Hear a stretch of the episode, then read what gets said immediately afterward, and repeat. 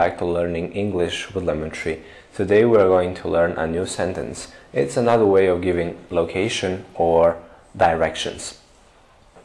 If you take the bus 55, the train station is only four stops from here.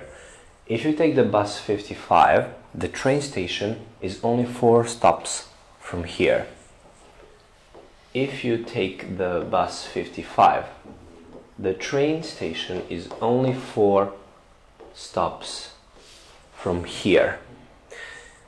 The first word is if, it means in case of, and it is a conjunction of so called conditional sentences. So, if is a conjunction of conditional sentences, and this type is zero conditional, so called zero because you have present tense. So if you take it is present tense present simple. If you take and in the main sentence we also have present tense. Stops uh, sorry is only four stops from here. So take present tense is present tense, and we have if.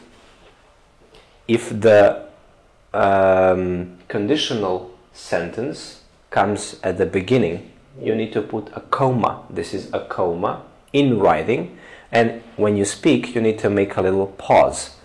If you take the bus 55, the train station is only four stops from here. So you make a slight pause.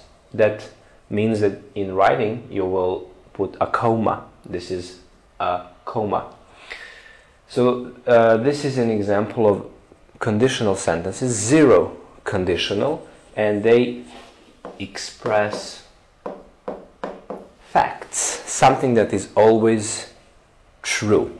Facts, you're talking about facts. There are also different types of these conditional sentences, but so far you need to know this one.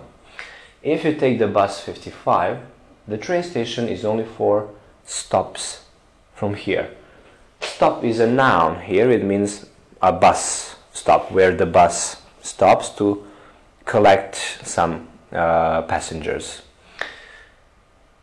If you take the bus 55, the train station is only four stops from here. Thank you for watching. See you next time. Bye.